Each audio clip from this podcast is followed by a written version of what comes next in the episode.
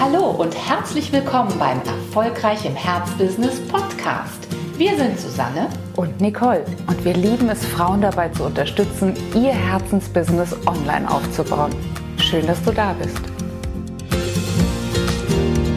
Herzlich willkommen zu unserer neuesten Podcast-Folge. Da wollen wir uns heute einem Thema widmen, das wir in unterschiedlichen Konstellationen immer mal wieder eintreffen. Ähm, nicht nur bei uns, sondern teilweise natürlich auch in der Arbeit mit unseren Montees.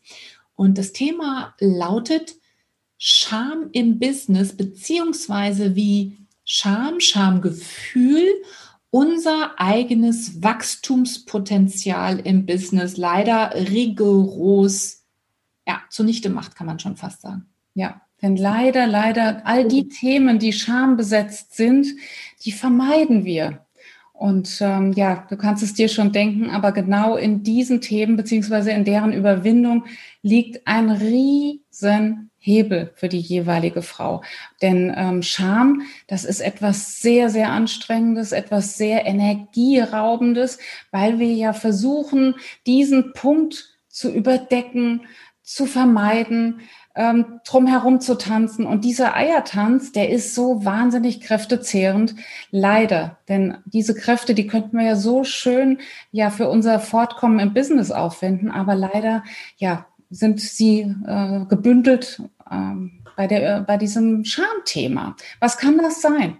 Ja. Sichtbar werden ist ein ganz, ganz großes Thema, was mit Scham belegt ist. Aus irgendeinem Grund hat man vielleicht in grauer Vorzeit in der Schulzeit ähm, das Gefühl gehabt, die Nase ist zu kurz, zu lang, die Haare zu struppig, zu lockig, zu glatt. Keine Ahnung. Es, es gibt irgendein Problem, das wir damit haben, wirklich sichtbar zu werden. Oder irgendjemand hat uns gesagt, wir haben eine zu laute Stimme, eine zu leise Stimme, wie auch immer. Wir haben uns nicht befreit davon. Wir haben es nicht geschafft, uns vielleicht damit zu versöhnen und zu sagen, ich bin ich, meine Stimme, meine Haare, meine Nase, die gehören zu mir. Und äh, all das, was ich zu sagen habe, ist es wert. Und ich vertraue darauf, dass sich mit mir die Richtigen verbinden, dass sich mit mir diejenigen verbinden, die ähm, ja von mir auch meinen maximalen Mehrwert haben können. Das hat dann vielleicht noch nicht stattgefunden und insofern vermeiden wir es, sichtbar zu werden. Was könnte das noch sein? Worin liegen noch solche Quellen der Scham? Was wir ja immer wieder auch sehen, ist, doverweise muss man sagen, dass Kundinnen sich scheuen oder eine Scham davor empfinden, mit ihrem eigentlichen Lebensthema in Verbindung gebracht zu werden. Also Lebensthemen, was, was meinen wir jetzt damit? Viele, ja, vielleicht nicht ganz so positive Phasen unseres Lebens, mit, also Phasen, durch denen wir vielleicht, in denen wir vielleicht durch bestimmte Ereignisse in eine Krise geraten sind. Die Krise war vielleicht auch ein bisschen länger, ein bisschen tiefer als so ein normale, ja, normales Unwohlsein, was vielleicht nach ein paar Tagen auch schon wieder vorüber ist. Das sind oft die Situationen im Leben, bei denen wir natürlich wirklich an unsere persönlichen Grenzen gestoßen sind, bei denen wir wirklich gespürt haben, wir sind verletzbar, wir sind vielleicht auch wirklich nackt in gewisser Art und Weise und mussten uns dann aber ein Rüstzeug aneignen, um wieder in unsere Kraft zu kommen. Das heißt, in dieser Zeit haben wir ganz oft unsere unglaubliche Verletzbarkeit gespürt, und gleichzeitig ist oft aus diesen Situationen ja unser größter Lebensschatz entstanden. Und wenn wir dann so weit sind, dass wir in diese Zone reingeraten, wo wir sagen, wir möchten unsere Schätze, das, was wir gut können, mit der Welt teilen, dann haben wir schon oft gesehen, dass Frauen gerade an dem Punkt, der sehr mit der eigenen Verletzbarkeit, vielleicht auch mit der eigenen früheren Verletzbarkeit vielleicht auch mit einer Verletzbarkeit, die nicht nur früher war, sondern die auch heute noch ein Stück zu spüren ist natürlich, dass sie die vermeiden, dass sie genau um dieses Thema in irgendeiner Art und Weise immer wieder einen Bogen machen. Das ist oft noch nicht mal bewusst, ein bewusster Bogen, den sie da machen. Oft fängt es auch wirklich ganz unbewusst an, dass man ähm, es einfach vermeidet, mit bestimmten Themen in äh, ähm, ne, parallel ge ge genannt zu werden. Und dann findet man auch alle möglichen Arten von Argumenten, die scheinbar dagegen sprechen, dass man sich einem solchen Thema widmet. Wir finden das immer sehr schade, weil es natürlich gerade im Herzbusiness wichtig ist, dass die Menschen verstehen, warum gerade du ein bestimmtes Angebot machst. Und wenn es uns gelingt, herauszustellen, was das mit uns, auch mit unserer eigenen Verletzbarkeit, Verwundbarkeit zu tun hat, dann ist das etwas, mit dem wir sehr, sehr schnell Brücken bauen können zu anderen Menschen im Markt, zu denjenigen, die noch nicht an dem Punkt stehen, an dem wir heute stehen. Und genau dieses Brückenbauen ist ja genau unsere Aufgabe als Anbieterin. Aber dafür muss ich auch zunächst zu meinem eigenen Lebensthema stehen. Und diese, ja, diese, diese Scham auch abbauen können, diese Scham überwinden können. Und du fragst dich jetzt vielleicht, wie? Ich würde ja gern, ich wüsste sogar schon, welches Thema das wahrscheinlich bei mir sein könnte, aber ich komme über diese Scham nicht drüber weg. Was können wir da tun? Was raten wir da? Wo könnte man ansetzen? In erster Linie, das äh, mag jetzt vielleicht nicht sehr sexy klingen, aber in erster Linie ist es natürlich die Entscheidung, neugierig auf die Freiheit hinter dieser Schamgrenze zuzugehen. Also sprich, sie auch überspringen zu wollen. Dass es schmerzhaft ist, dass es anstrengend ist, das ist ganz klar. Aber am Anfang eines solchen Prozesses steht natürlich die Entscheidung, doch, ich möchte, um bei deinem letzten Beispiel zu bleiben, doch, ich möchte mit meinem Lebensthema sichtbar werden. Ich ahne, dass da tatsächlich ein großer Schatz verborgen ist, dass mir dort Kundinnen und Kundenkreise sich öffnen werden, die ich sonst, wenn ich sozusagen an der Oberfläche bleibe oder in diesem umschreibenden äh, Modus, ich benenne sozusagen dieses Kind nicht beim Namen, dass ich dann mir diese Kreise gar nicht eröffnen kann, weil diese Anziehung dann gar nicht stattfinden kann. Also wenn du so das Gefühl hast, mh, hm, doch, ich habe eine Ahnung davon, dass da wäre tatsächlich noch mal etwas möglich, was ich jetzt nicht ermögliche. Also beispielsweise du ähm, hast du, du dein großer dein großer Lebensschatz liegt in deiner Überwindung deiner depressiven äh, Krankheit vor vielen Jahren. Du hast es geschafft, dich am eigenen Schopf oder auch mit therapeutischer Hilfe oder meistens in einem ähm, ja, Methodenmix da herauszuarbeiten und stehst heute wirklich mental gesund da und schämst dich dieser, dieser Phase in deinem Leben, obwohl du ja ganz genau spürst, da könnte tatsächlich das liegen, was mich besonders ausmacht, mhm. dann wäre es heute an der Zeit zu sagen, doch, mich interessiert das. Mich interessiert, welches große Tor sich öffnet, wenn ich mich bekenne zu dieser Lebensphase, die ich ja überwunden habe, wenn ich mich bekenne zu diesem Lebensthema und wenn ich ja bereit bin, mich mit diesem Hashtag Depression oder was auch immer es ist, assoziieren zu lassen. Das könnte der wunderbare Anfang ja einer ganz, ganz neuen Ära in deinem Unternehmerinnenleben sein. Ja, das ist äh, vielleicht ein banal klingender Tipp, aber die Entscheidung ist das A und O. Und vielleicht kann ich das gerade noch mal anders formulieren, Nicole, weil als du gerade gesprochen hast, kam wieder dieses Bild auf, dass wir ja oft auch tatsächlich sehen, dass Frauen in diesem Art Schamgefängnis sitzen.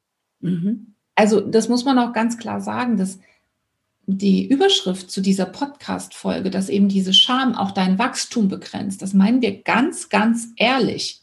Und die kann manchmal auch darüber entscheiden, ob du überhaupt einen Fuß auf den Boden bekommst. Und ich, das, was du gerade gesagt hast, diese Entscheidung zu treffen, das ist, glaube ich, so wichtig, zunächst mal zu entscheiden, wirklich aus diesem Schamgefängnis steige ich aus. Vielleicht weiß ich noch nicht 100%ig wie. Das kann gut sein, dass dir da jetzt diese Idee noch nicht gekommen ist. Aber was jetzt für diese Zeit, für, für den jetzigen Moment schon toll wäre, wäre, wenn du zum einen für dieses Schamgefängnis mal ein Wort finden könntest, einen Begriff, vielleicht auch ein Thema einfach mal auf ein Blatt Papier schreiben könntest. Also in welchem Schamgefängnis sitzt du wohl möglich? Ja. Weil wenn du dieses Wort, diesen Begriff aufschreibst, kann es sehr, sehr, sehr gut sein, dass du damit eigentlich auch schon dein größtes Unternehmerinnen-Gold runtergeschrieben hast. Ja. Und klar wird dich vielleicht, selbst wenn du sagst, ihr Lieben, in welchem Schamgefängnis ich sitze, weiß ich schon lang. Aber ich komme nicht raus. Und da könnte nochmal ein weiterer Tipp vielleicht von uns äh, hilfreich sein, nämlich indem du dich aus diesem Bild mal kurz rausnimmst und an deine Stelle mal all die Menschen setzt, denen du weiterhelfen könntest, wenn du dich entscheiden würdest, dass die Scham dich nicht mehr länger zurückhält. Wem könntest du dann helfen? Für wen könntest du echt auch zu einem Segen werden?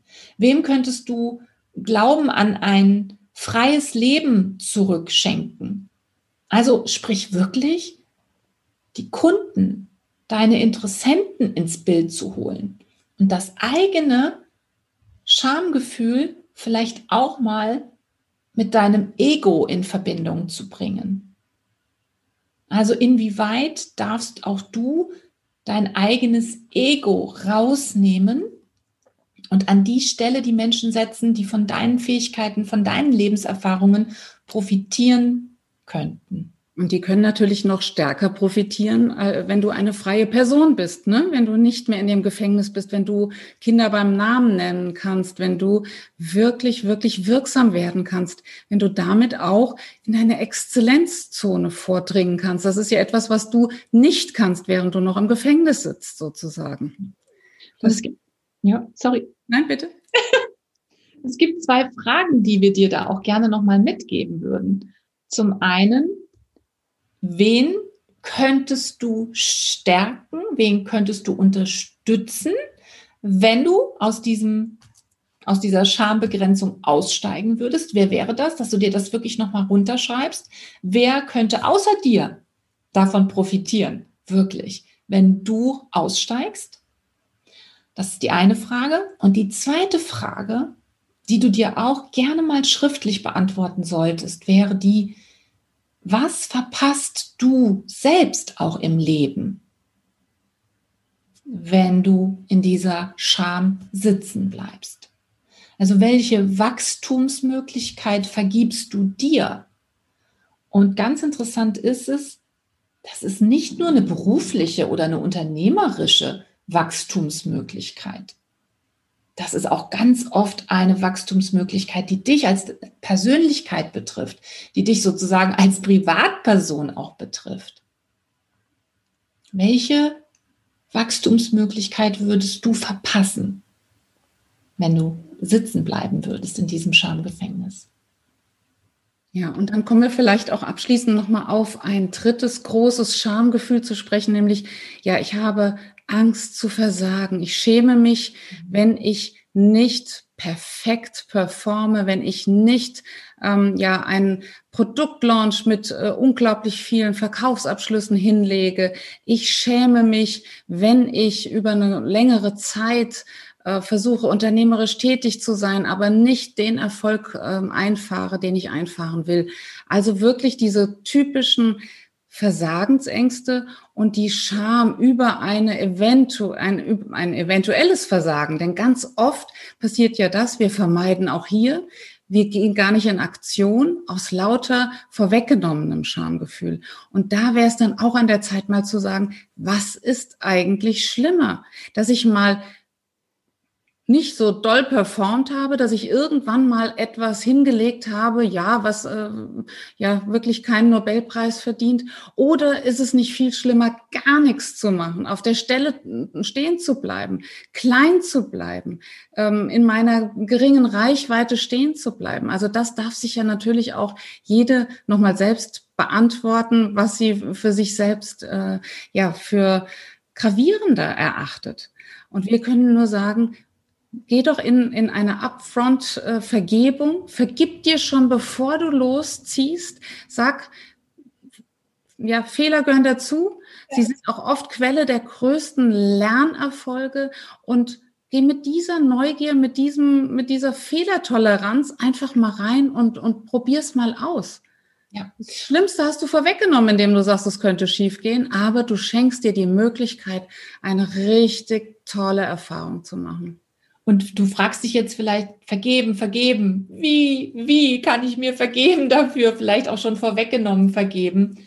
Und da gibt es einen, einen schönen Hinweis, den wir von unserem eigenen Mentor, von Bob Proctor, immer mal wieder hören. Und das ist, vergeben heißt ganz oft vergessen. Vergiss es. Vergiss es. Halte die Erinnerung nicht noch künstlich die ganze Zeit an irgendwelche Dinge, die man nicht so gut gelaufen sind, an welche, irgendwelche Phasen, die man nicht so optimal waren, wo du bei irgendwas nicht dran geblieben bist oder was du vielleicht auch nur mit, äh, wie wir immer so schön sagen, halben Hintern gemacht hast, wenn du mal ehrlich bist. Vergib dir. Der berühmte Schwamm drüber. Ja. Ja, da gibt's hier, hier gibt's nirgendwo die Herzbusiness-Polizei, äh, die dich verfolgt wie so ein äh, Gerichtsvollzieher äh, bis ne, 90 Mal äh, irgendwas ja. ganz schlecht nur gemacht. Nein, ja. die gibt es wirklich nicht. Und nochmal ein Geheimnis an der Stelle.